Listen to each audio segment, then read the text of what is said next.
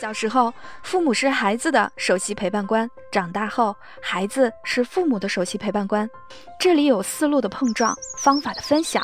首席陪伴官，一档有爱、有趣、有用的亲子陪伴电台。冬奥会已经进入倒计时，今年的雪季已经开场。关于滑雪的亲子攻略来了，我们要怎样选择雪场？要让孩子先学习单板还是双板呢？帮助孩子享受冰雪运动有哪些需要注意的地方呢？如果你想与孩子一起享受滑雪的乐趣，就来听听这位十二年雪龄的滑雪老司机分享的有关滑雪的干货吧。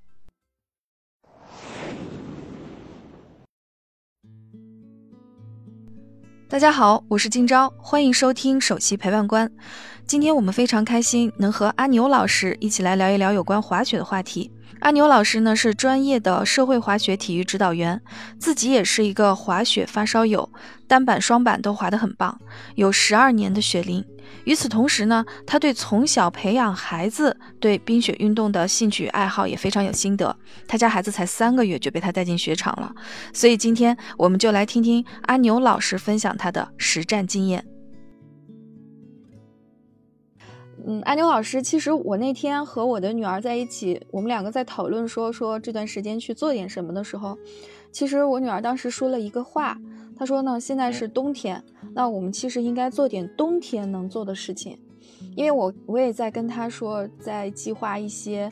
呃，就是一些户外的一些运动啊，然后，但是我也有很多忧虑，就是说，比如说冬天，你看我们现在虽然北京，我觉得今年冬天不算很冷，但是呃，出去之后还是会体感说还是挺冷的，然后会有一些担忧，说孩子会不会，嗯，出去之后被冻感冒啊，以及我感觉冬天好像不像夏天、春天，好像我们出去哪哪都是嗯郁郁葱葱的啊，冬天进到山里也觉得是。冷森森的，那在这种情况下，那我那个我们适不适合把孩子就是带到户外去进行一些活动呢？嗯，这是一个很好的问题啊，就是很多人问我啊，就是你带着孩子那么冷的天气还要出去玩是为什么？其实这有个很简单的答案，就是说没有糟糕的天气，只有有没有合适的衣服。给他做好这些保暖之后，所有的天气小朋友都可以到这种自然环境里边去玩耍、去体验，而且他可以玩得很开心。哎，你们家小丸子，我觉得你好像上次跟我提过，是很小你就会带他出去，是多大的时候？那当时你给他做了什么保暖的这方面的措施吗？我第一次带他去滑雪的时候是七个月。很小，然后 七个月，他他那时候能能能走路吗？他不会走路呀。然后我全身穿的那种滑雪服，然后我把它放在我的那个杯架里边，有个婴儿的杯架。然后我滑雪的时候，我就带着它，让它去感受。哦，就是说你滑雪的时候，你就背着他，他就在跟你一起去感受那个滑的那种过程。哎呀，这个没有走路就开始滑雪了。对对对，算是雪龄比较早。嗯，那那那时候你你你，因为我知道你肯定是技术很好啊，所以你也不会担忧。那那你带着他的时候，孩子呢？孩子是什么反应？嗯，很开心。然后因为他这个冬天的时候啊。然后把他带到雪地上之后，你就把他放着坐在那儿，他就很开心。我带着他那个滑雪的时候，就感觉他手舞足蹈的，然后他那小腿不停的，就是有节奏的那样踢呀踢，就感觉他很开心。哎，我觉得七个月的孩子，如果是，就是我觉得普通的普通的家庭，觉得还带着去滑雪，我可能连屋都大冬天的都不想带他出去。你感觉就是你你给他做了什么样的保暖措施啊？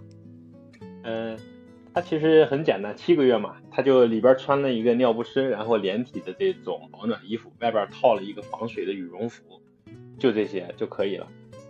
听着好像也不是很厚啊。对对对，因为他是在他还要运动的，然后跟他玩的时候就把他放在雪地上，他会在雪地上自己在那儿，嗯，爬一爬，简单的动一动，然后，但是大部分他都离不开那个给他画的那个圈儿。把它放在那个雪地里边，我们和他玩一会儿雪。啊，像孙悟空给师傅画了一个圈，然后把它放在圈里，然后但是其实他七个月的时候就是爬呀这方面还都也就是刚刚刚刚开始是吧？刚对坐呢刚能坐稳，然后爬的话，呃，就是他很难爬几步的，所以他很小的时候。呃，那那小丸子，你是带他就是七个月的时候就第一次去带他滑雪了？那你真正的，当然那次是你背着他滑啊，那么。你真正的就是开始让他开始滑，然后你去接触滑雪这个运动是什么时候？嗯，是一岁半的样子。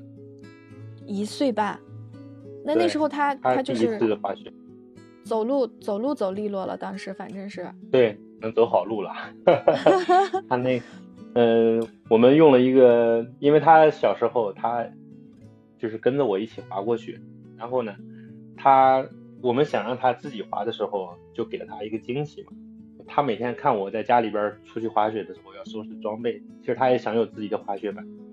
然后我们就给他买了一个滑雪板，就很小很小的小滑雪板，就像一个玩具一样。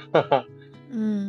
把那个我们把那个滑雪板埋在了雪地里边，就是我们挑了一个下雪的天气哈，快递来了之后，然后我们全给他全给他安装好，但是没有拿给他看。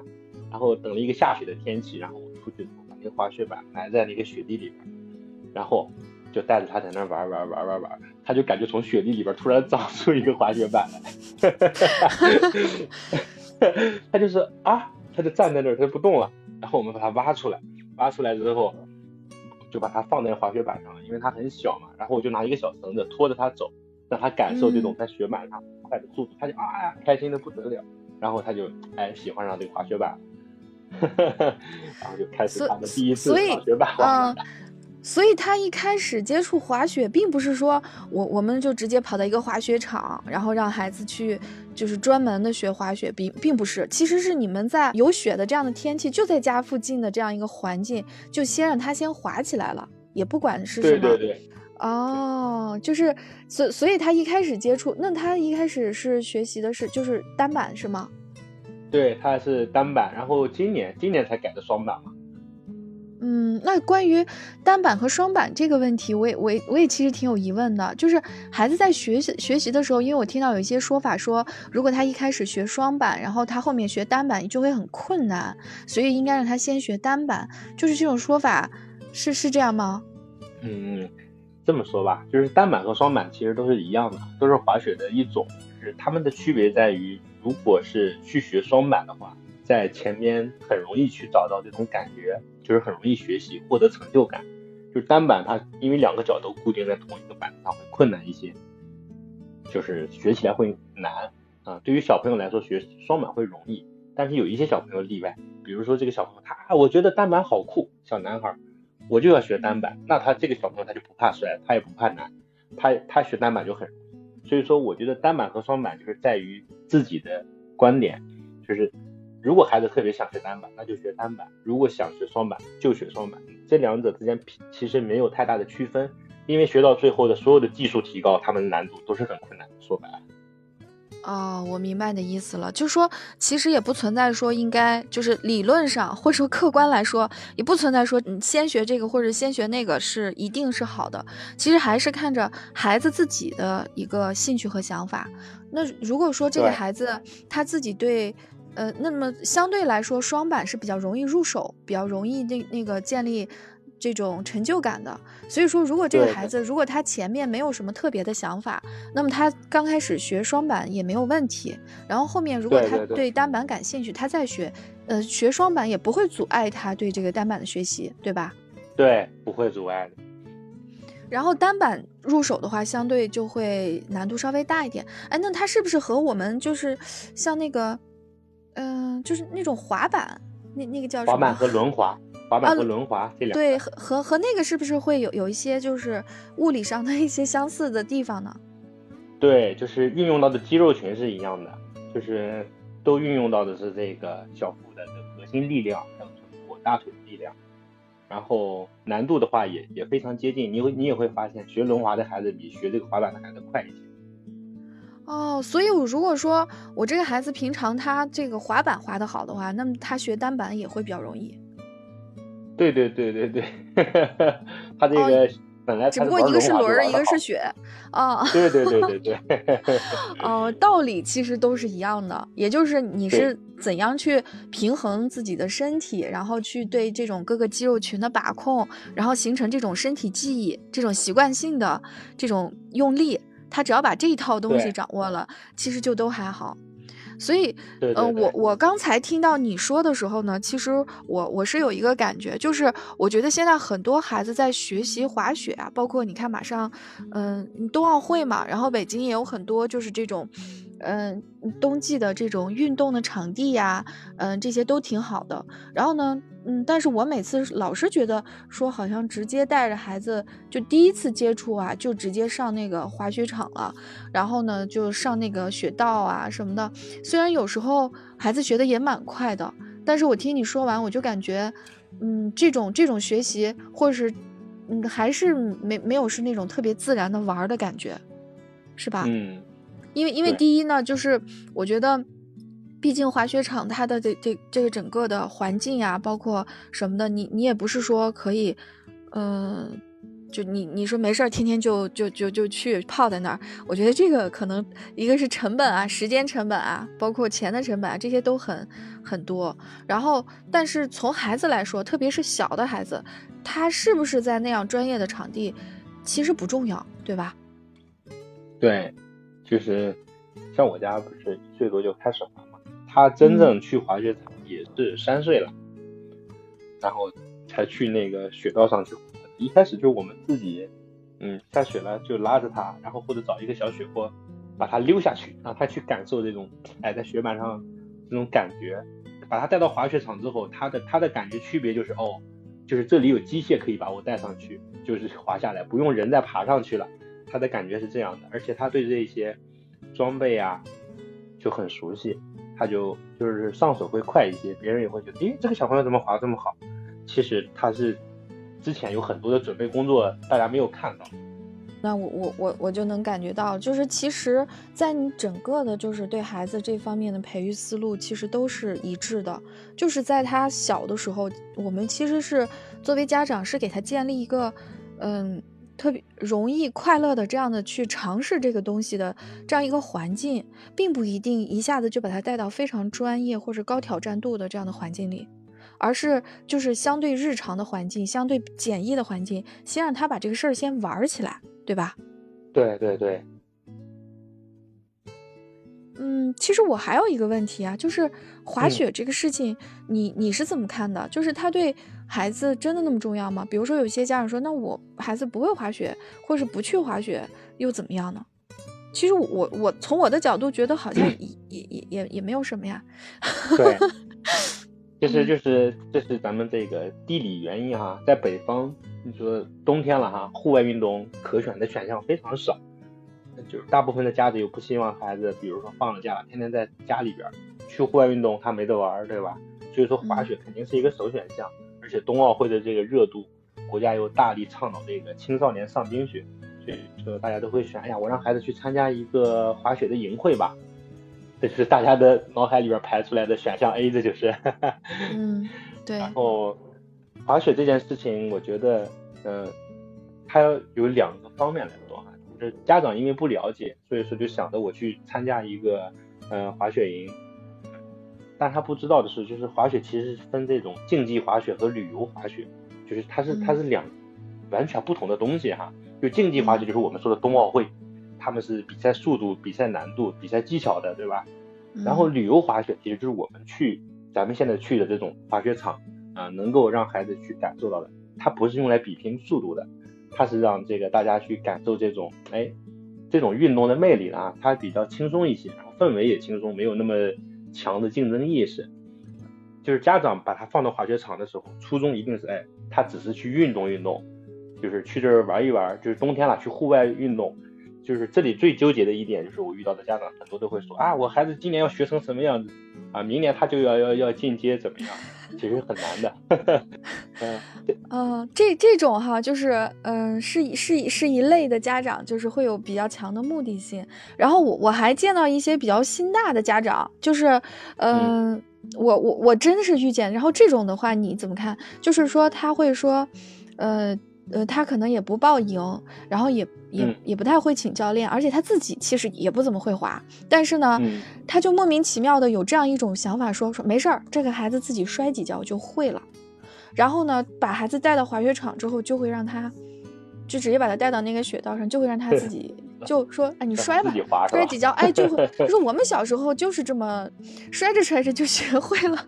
然后我其实说实话，我说我个人的一个滑雪的体验啊，我当时就是，嗯，当然我我已经是成年人了之后才接触到滑雪，而我第一次滑雪其实遇见的就是这样的 一个情况，就完全是，呃。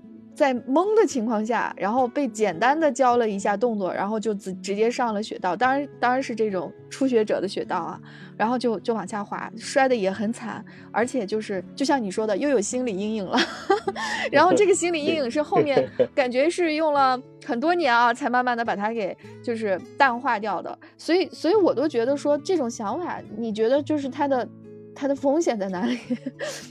这个这个想法是风险是非常高的。就是我们说，在滑雪场里边，首先有两种人，他滑的是最快的。第一种人就是教练，因为他的技术非常的熟练，他滑的速度非常快。然后第二种就是完全不会滑的人，他也滑的速度非常快，因为他处于失控的状态，他自己控制不了自己的速度，他会非常快的滑下来。所以说，那教练滑得好，他不会受伤，他可以去规避风险，去停止。而新手呢，是完全控制不了的。所以说，如果家长说，哎呀，那你就自己去滑吧。就是他如果运气好啊，每一次呃下来之后不会撞到东西，不会摔倒啊，他小孩肯定也很开心。但他万一比如说雪道上有一个人摔倒了，小孩他躲避不了，或者说在他这个该停的时候没有停下来，该转弯的时候没有转过来，那就会风险比较高了，因为速度快嘛。所以大家一定，我的建议啊，一定是首先要选择有系统的教学去教，大家应该就是说。一步一步的，哎，我先学一，再学二，就不是说，哎呀，我看那个人滑的好漂亮，我去学他的动作，这个是学不来的。对，嗯，这个是很难的。对，因为因为我之前就是后面接触到就是这些教练的教学，我就知道一开始教练先教的是你你怎么走路，对吧？你怎么在这个雪坡上，然后能够就是先站稳了，然后能确定说自己不至于一下子就滑倒。因为我特别记得我自己第一次的那个。就像你说的，就是两个字失控。你别说是往下滑的时候能不能控制，我自己觉得我站那儿都可能会滑倒，都爬不起来。就就是完全是那种失控的感觉。真的这种，嗯，对这种自己身体的控制是一点一点的，呃，通过这种循序渐进的过程来建立起来的。所以，所以其实对于初学者来说的话，要不然就是我们如果说我们家长，比如说爸爸或者妈妈，他本身就自己还挺会的，那么自己带着孩子。嗯，来学其实也也也倒还可以，否则的话，就是要不然就是在雪场请一个就是这种教练，然后带着孩子来来入门来教他，要不然。就是参加营会，否则的话，你如果就是把孩子扔那儿说行，你你摔几跤 摔摔就学会了，我觉得我估计就就是后面就是一辈子的阴影。对，就是有的孩子吧，就是说他为什么滑一次他不喜欢滑了，就是感受不好，对吧？摔得很惨。一天下来，衣服里全是雪，冰冷冰冷的。就是他跟着教练的好处，就是他可以用最短的时间，就是去掌握这项运动的基本功。你像双板滑雪，它是最简单的，基本上教练一天就可以把这个小朋友教的入门了，就很快啊。然后基本上教练教一天，你后边再带孩子去让他自己玩，问题都不大，因为基本功就是刹车嘛，怎么去控制速度。他能控制住速度的时候，其实风险已经降到很低了。然后，后边他就会逐渐的有乐趣。他在控制速度的时候，他就可以选择控制自己的方向呀，自己的姿态。他会一步一步进阶，当然进阶之路很漫长啊。但是他一旦就像入门了之后，他就会觉得这个运动有意思，而不是那么 对吧？冰冷的啊，很很枯燥啊，很很残忍。很多孩子就第一天就摔得七荤八素的，包括成年人也，他 不会滑嘛。上去之后，哎，我有胆量，我敢滑。就是就就上去滑了，然后摔得很惨，而且不会滑的时候也特别容易受伤。所以，所以就是其实你你自己的探索它是有几率的，对吧？就是你你可能也有一些人通过探索他学会了，但是有很多人他也会通过探索学会了阴影。对这个就是滑雪这件事情，因为我每年都去滑雪嘛，就是说我觉得风险在于就是第一个就是选择。就是超出自己能力的雪道。就很多人啊，就哎我会滑一点了，他也不是完全不会滑，会滑一点了，他就想去那个中级道试一试，或者想去那个高级道试一试，但是他的能力又远远没有达到，所以说这就是危险的第一个因素。然后第二个因素就是最后一趟，就是今天马上结束了，哎我今天都滑的挺好的，结束了，哎我去那边试一下，就是他他本来也，一一般出事都是最后一趟。我就最后了去，对吧？去给自己来一个 happy ending，然后就很危险，很危险。在雪场里边，你看那事故大部分都是出在，哎，雪场马上停止营业了，那个时候，这个雪场这个巡护员都会非常紧张，就会看很多新手往那个终极道排队去坐缆车去，那些人都是失控的人，很危险的。然后就是一定要选择合适的护具，这个虽然我放在最后说了嘛，这是一个基本的，大家比如说。你的这些护目镜啊、头盔啊、手套一定要有。我曾经就遇到一个小朋友，就是没有戴手套，他是有手套的，他那个手套挂在脖子上，但他滑倒了。滑倒之后呢，那个因为我们知道雪板那个边缘非常锋利嘛，然后他的手就卡在雪板下边，就把三个指头的这个表皮就完全切开，都露出骨头来了。如果他戴手套，就没有这个事情。哦，所以，所以其实滑雪的时候戴手套，它不仅仅是说是一个保暖的问题，对吧？防护的作用。嗯，因为因为小孩子有时候是这样的，他就是他，呃，滑了几圈之后，那个身上的汗就出来了啊，热，然后那个头盔也不想戴了，然后手套也不想戴，眼镜还行，就是他他就会有这这种，所以就是其实对孩子就是护具呀、衣服啊这些。嗯，要要还是很注意去提醒他，然后对自己做好这个保护。对，这个就是一开始就就是规则嘛，就是我家拿我家孩子举例，就是如果你要滑雪，就是头盔、护目镜、手套，就是所有的装备、滑雪服全部穿穿好就去滑雪。如如果你摘了任何一项，那我们就回大厅休息，对吧？就就不要再滑了。就是因为就是这些东西都是保护自己的安全的。虽然你感觉自己在这个雪地上，在这儿。比如说，在滑雪场里边，经常有小朋友看到坐在那个地上堆雪人，我不知道你见过没有哈？啊，我有见过。滑不动了，然后啊，头盔一摘，手套一摘，在那儿堆雪，非常危险。你不知道哪一个人不会滑，他也控制不了方向，也控制不了速度，就是那个保龄球会被撞到，很危险。就冲着你就来了。所以其实，在滑那个滑雪场里，就是这些，就你还是应该出去，就是在那个场外的这些这些区域，可能是可以玩的。就是这种戏雪区可以去玩，但是在这个滑雪区还是，嗯，就是滑，要不然就滑，要不然就走，是吧？对，不要不要在雪道上停留，这个真的是危险。嗯，我觉得可能是很多初学者，就是你刚才提到的这些，都是一开始接触的时候，可能嗯，包括也没有请教练，就是自己进行尝试的，这样就容易会出现的一些问题。对对对对。那那你对成年人有什么建议吗？就成年人如果说以前自己，比如说我我本来之前也没有接触过滑雪，但是比如说我现在觉得哎很还是想带着孩子，就是我们两个去去体验体验滑雪了。其实我我也我也没接触过，孩子也没接触过，就在这种双初学者的 状态，有有什么建议吗？我觉得就是各请一个教练哈，就是家长也请一个教练，小朋友也请一个教练。就是为什么这么说啊？就是说，如果我们光让孩子，哎呀，你去学滑雪吧，然后我就在大厅里边，对吧？刷刷手机啊，干什么？其实这孩子他有，如果这个孩子他特别喜欢啊，他可能不会心里边不会想。家长是孩子的老师嘛，他看到，哎，我的爸爸都在努力的去学这个滑雪，那我就跟他一起学。就我们用自己的这种，就是大家都是从零开始，但是我也是在努力去学这件事情。本身这个就我觉得在传递一种价值观。他也会觉得，哎，那我就跟他一起学，两个人还可以相互去探讨。虽然都是从零起步啊，两个人探讨。有有时候我也会装嘛，对吧？虽然我比他滑很好，然后他说一个什么事情的时候，我也会跟他去讨论，哎，怎么样怎么样。这这个过程我觉得是非常，对于家庭滑雪来说非常重要的。他觉得这个家庭里边所有的人都在学习，在学习这个滑雪，因为学无止境嘛，不管滑的再好，总有提高的余地嘛。对吧？他他可能遇到的问题，我们觉得很简单，但是我们还是要去非常，嗯，认真啊，郑重的去回答他的问题。我我们也会提出自己啊，我觉得我遇到什么问题，让他也感受，哎呀，原来这个东西，对吧？啊，没有没有一个说一步就到头的东西，要一步一步的往上学。我觉得这这种价值观给他传递出来，让他感觉到其实就是大家都在学。让我觉得远比滑雪重要哈，就是他一看爸爸妈妈也在努力学，我也在努力学，大家都在学，这我觉得这更重要一些。哦，我觉得你提的这个特别关键，就是不要当孩子的这种，就是成长的这种吃瓜群众 打酱油的，而是就是跟他参对 对，而是参与进来，因为因为我觉得在雪场非常常见的一个情况就是说，呃，因为很多家长可能也从经济各方面考虑嘛，然后觉得说来了之后可能会为孩子请一个教练，但是可能就不给自己请了，觉得哎我。我滑的好不好，包括可能我也不太想好好学，然后或者怎么样，或者说我随便滑滑就行。然后那么孩子，那我给孩子请一个教练，可能会有呃这种情况还挺普遍的。那所以你的建议是说，其实呃我们也。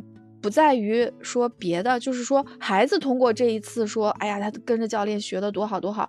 嗯，如果我们只是这样一个想法的话，就又成了一个我们是旁边的一个评判者，就好像我们带着孩子去滑雪，就是那种带着孩子去补习班啊，带着孩子去 学钢琴啊。是我我有时候经常也觉得，我说你天天逼着孩子学钢琴，要不你自己学学试试？自己学学，是这样的。你你你不学，你怎么知道他遇到的困难？而且你觉得他很容易。易克服的困难，你你自己试试看，你能不能克服？所以所以学，不论是我们想让孩子去学什么干什么，就是其实对家长来说，你更好的一个身份，你是作为一个陪伴者，就是我们是个同学的这样的一个关系。如果说这个东西我会，那么也许我可以教你；但如果我也不会，那正好咱俩是同学，咱俩一块儿学习，然后还可以比一比说。哎，谁谁学得好，谁学得快，然后还可以探讨探讨互相的困难，是不是有什么诀窍可以分享？哦，我觉得这种关系就对了，就是那种特别好，就是孩子感觉也会特别好，而且我觉得家长把自己给放下来，别架着自己，就是对，是真正的能够跟孩子，因为因为就我自己的经验，我觉得当时因为我跟我们家宝贝儿一块儿去，然后我的感觉是我没他学得快。就是教练学的比家长快，对，就是教练讲完了说这个动作那个动作他就做到了，然后我就觉得我做不到，然后所以当时他他还很鄙视我，觉得，所以在我身上找了很多成就感。我现在感觉，对，就是小朋友学滑雪这件事情啊，如果家长也不会一起学的时候，想请教练就都请，如果要请一个，那就给小孩请，请完了就是因为教练他不会整天都跟着孩子嘛，对吧？学完了之后，哎，来你来教教我，教练都教了你什么，让他再来做我们的老师，然后让他来教我们，嗯，听听他来说。其实一部分是又强化了他这个老师教他的技能，然后再一个让他也从这件事情上找到了成就感，他也会哎。我觉得滑雪有意思啊！你看我还能教人呢，还能教爸爸妈妈。哦，所以说，如果我们想省点钱，我们也可以让孩子说，让孩子说，嗯，我们家就请一个教你，你学会了以后，哎，再教爸爸妈妈。啊，你要负责学会了啊，要不然到时候爸爸妈妈也你你你也学不会啊。这个方法也挺好的。对他就会学得很认真了，他一会儿能当老师了。嗯，这个当然，这个我觉得可能是相对来说孩子。偏大一点儿，对吧？就是得六。像我家孩子就行了，他现在他他现在五岁多嘛，他就能教我。那我觉得是一个是他之前你也是给他做了很多积累，要是说之前这方面还没有太多的积累的孩子，我我估计，因为他首先要求的是表达能力要 OK 吧。对对对，对吧？要是说前面你讲话呀什么的这些描述啊，包括你这种理解力各方面，如果还没有到特别好的时候，你如果再去转述这些教练的话呀，一些要领的时候，可能就会有困难。所以可能，嗯，得到了五六岁之后。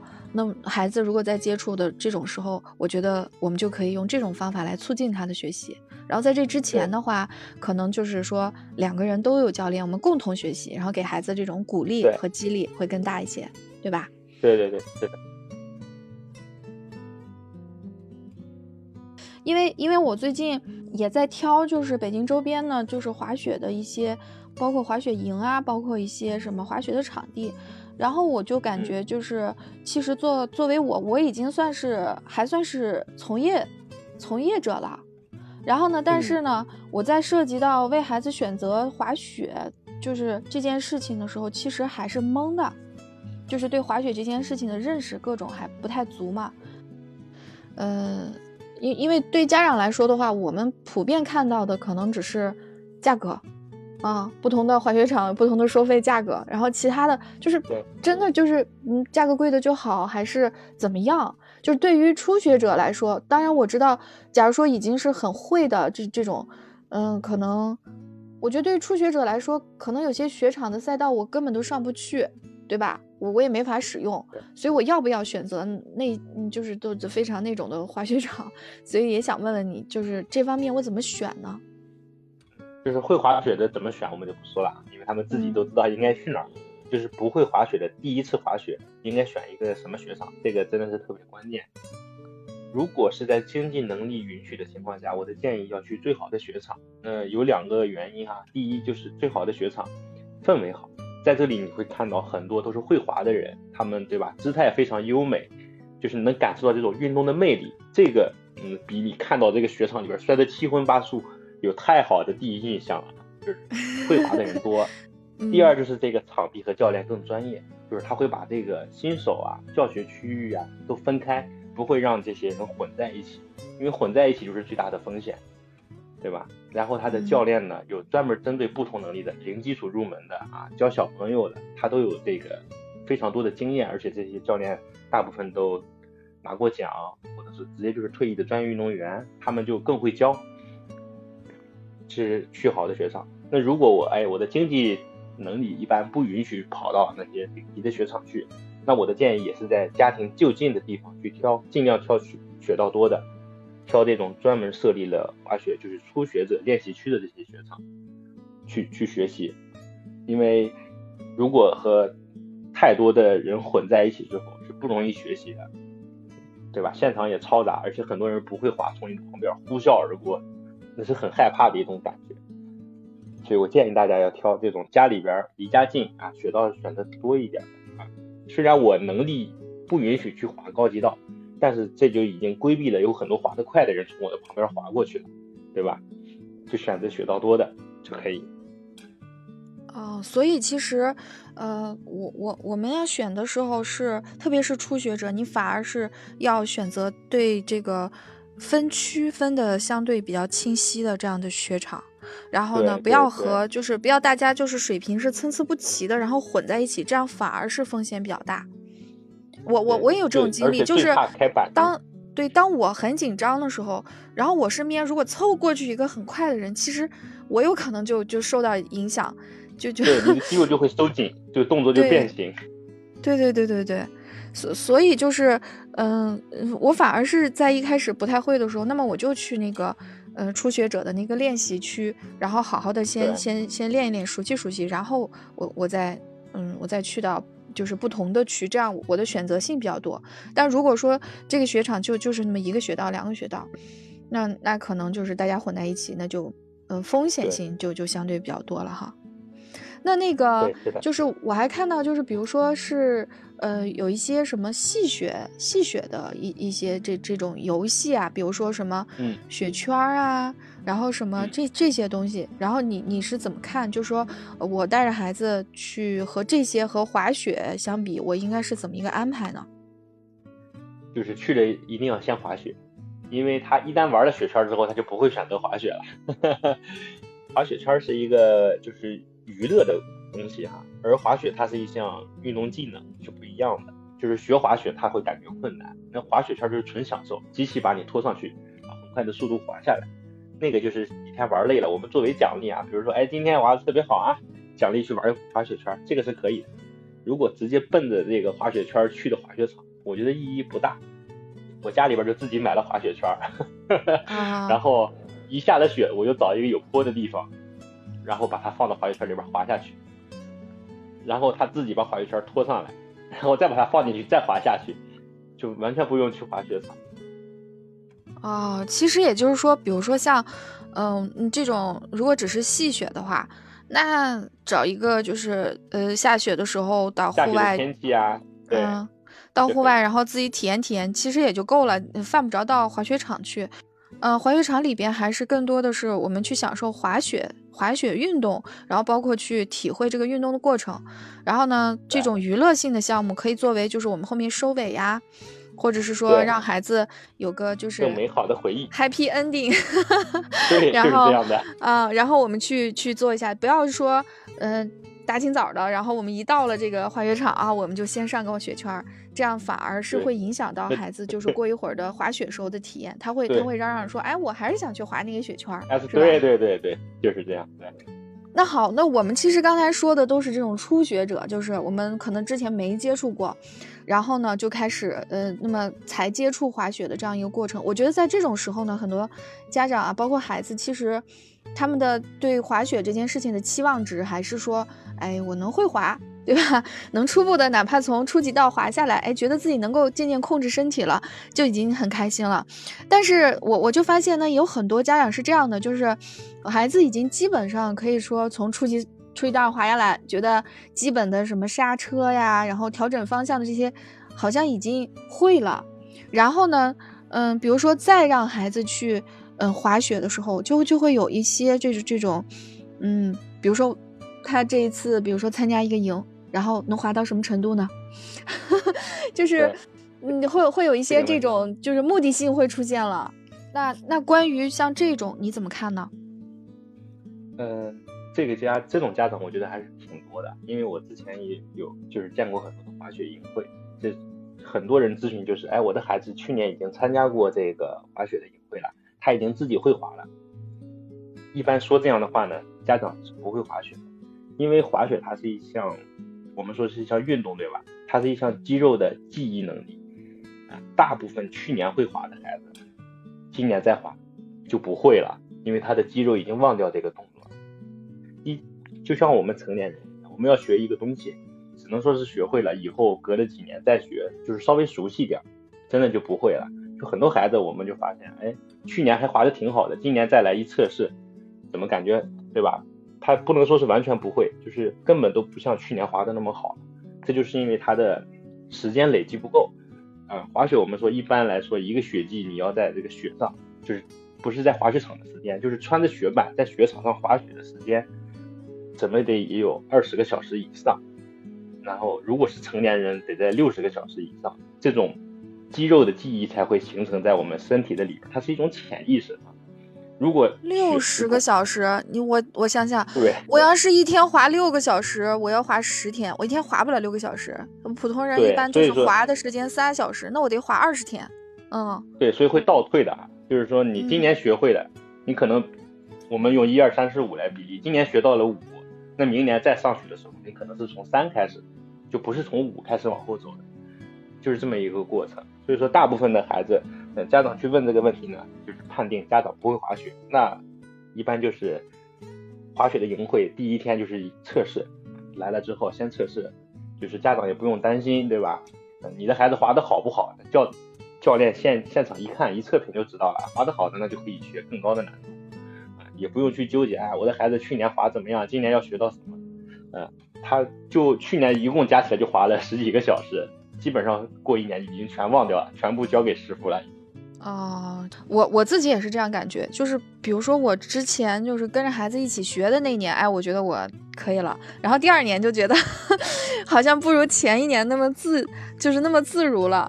然后如果中间再再隔上一点儿，然后自己没也没有说有投入很多时间，只是偶尔去一下，然后就是就是会感觉到陌生。然后其实孩子也是这样的，也不是说孩子之前学完了，这这这就后面就肯定就都会了，也不是的。对他，他不是那样累积的，他是不断的重复重复，这基本功足够扎实，然后时间到达了，也可以这样说，如果基本功足够好，只要练习的时间够长，也不用教练教，他就可以自动进阶，他就会不停的升级下去。所以其实滑雪是一个需要时间积累，呃，量变到质变的这样的一个逐渐的升级的过程。所以，所以其实对普通的家长来说，如果我我去追求一个孩子这个滑雪的级别不逐渐升级，其实也没有什么太大的意义，是不是？对啊，因为我们自己也是旅游滑雪、体验滑雪，也不是竞技滑雪，又不去做比赛，不去做专业运动员，就是感受这个运动的美好。那就是我觉得第一就是坚持做户外运动，不管什么寒冷天气，让孩子出去了。第二，他有一个很开心的体验。就可以了。至于他能在这个滑雪上走多远，能不能走成专业运动员啊，我觉得这些都是在于孩子自己的发展的一个顺其自然的一个结果，而不是我们去想让他做。因为我前几天哈还去看看了一下那个国家队选这个空中技巧的这些运动员，从体校的孩子选的。我跟你说一下这个选拔场面，很多家长就会 知难而退了。就是我觉得我的孩子滑挺好，到底好不好？国家队选这个空中技巧的运动员，他直接从那个杂技，就练习杂技的那些小孩里边选，就全部都是没有滑过雪的人啊，直接就穿上滑雪板，就去那个跳台上滑下来，在空中做动作，就这样往下刷人。现场来了两百多个孩子，只选走三个，这就叫天赋。那孩子根本都没有滑过雪，南方的孩子，广西的孩子，然后在北京这边在测试。然后噼里啪啦的摔得七荤八素的，因为都不会滑，教练就上来只说了两句话，就教两个动作，然后让他们开始做。做完之后立马就选走三个。像这类孩子就是以后的运动员天赋，他的这种控制力量，他的这种领悟的比别人强太多了，都我都震撼了。我滑我滑雪那么多年，第一次看到。没上过雪的人上雪就滑的比我好，这这这这就是老天爷老天爷给饭吃的这一种，也也就是说，真正的竞技滑雪，它它是其实是一个非常专业而且非常需要天赋的这样的一一个一个情况。就是我们如果说孩子以后想在滑雪方面说，包括对什么升学呀等等东这些东西。能能够有有一个好的呃，或者是去参加什么比赛啊？它其实是竞技滑雪，是这个领域，是吧？对，那个真的是很难，需要非常刻苦的练习。我觉得比上学还要还要艰难，比上学还难。对。呃，所以我们其实平常就是普通家长啊，包括我们孩子可以接触的，哪怕是一些呃营会啊，一些滑雪培训啊，其实还是大部分都是旅游滑雪的这个范畴。对对对。那种专业的滑雪培训，其实是在体校等等这些地方你才能接触到，对吧？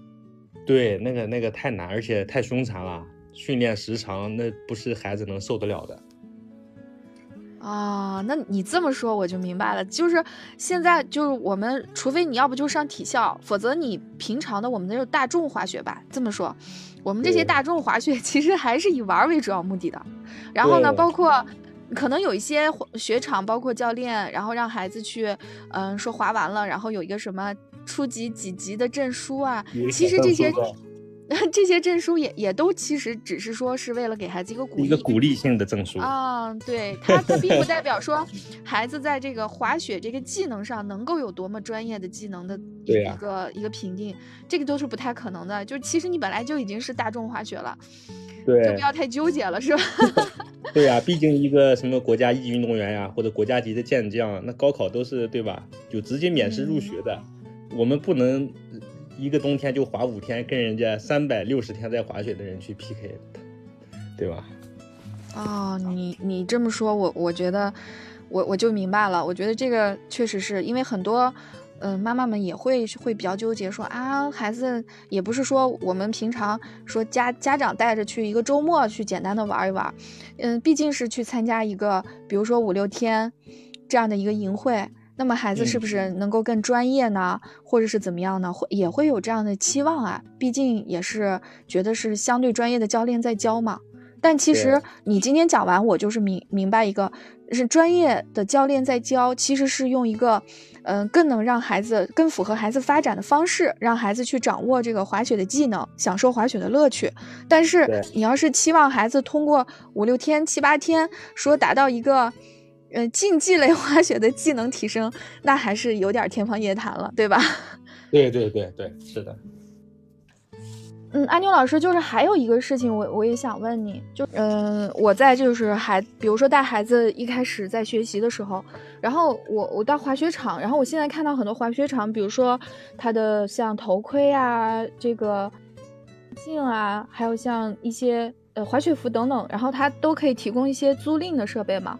然后呢？但是我我也在想，很多爸爸妈妈也在思考，说我是不是要给孩子，就是，呃，去去买一套这样的装备，去滑个雪。然后我们先把装备，然后都给他备齐了。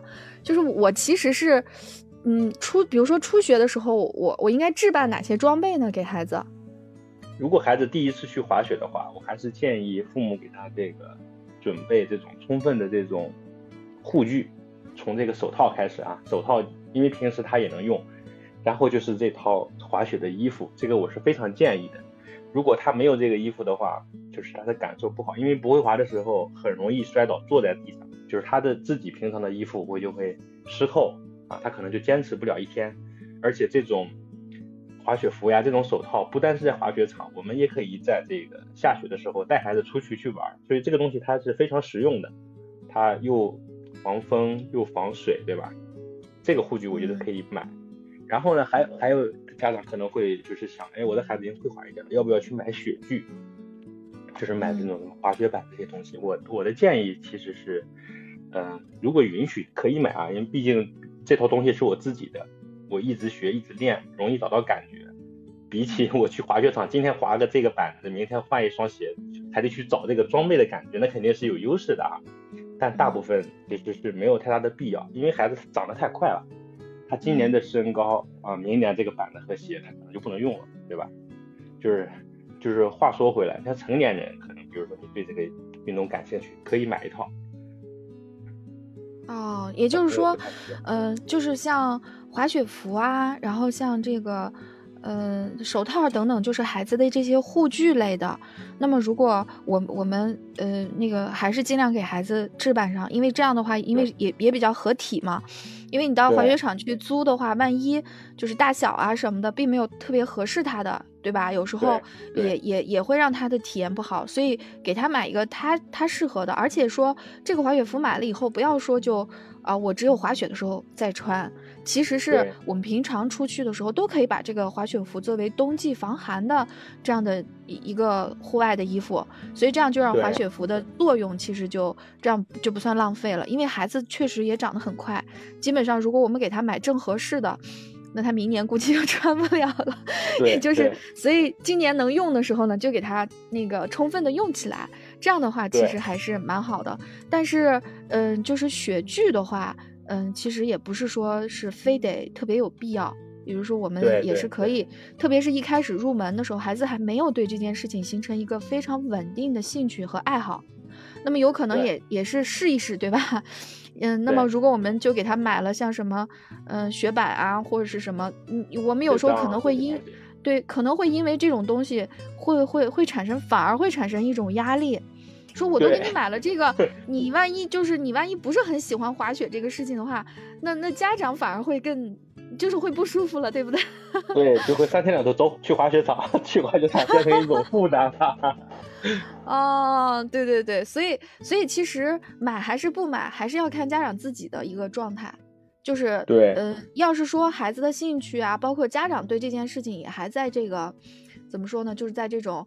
嗯，我我只是想尝试的阶段，那其实你也可以什么都不买，先都租嘛，对吧？对，租的话，呃，让孩子先都先都用租这种来体验。如果体验完了以后，孩子觉得哎兴趣是有的，然后还想持续的在这个方面，那那么我们就就给他先买一套护具。然后如果孩子随着他慢慢的成长，他在这个方面兴趣逐渐逐渐稳定，然后等到一定时候时机成熟了，我们再考虑给他买他专属的雪板。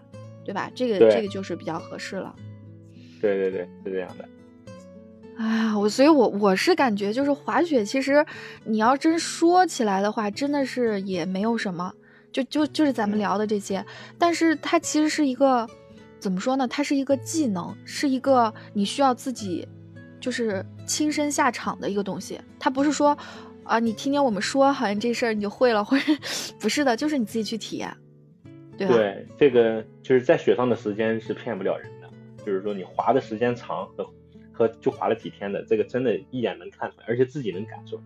经常滑雪，虽然你比如说只在第一年学了，他后面没怎么学，但是每年都练，那完全不一样的。就我们在滑雪场也经常碰到一些滑雪的学友，就是大家一看都知道，哎，这人滑多久，这人有没有好好练，这人基本功怎么样，都是一眼能看出来的。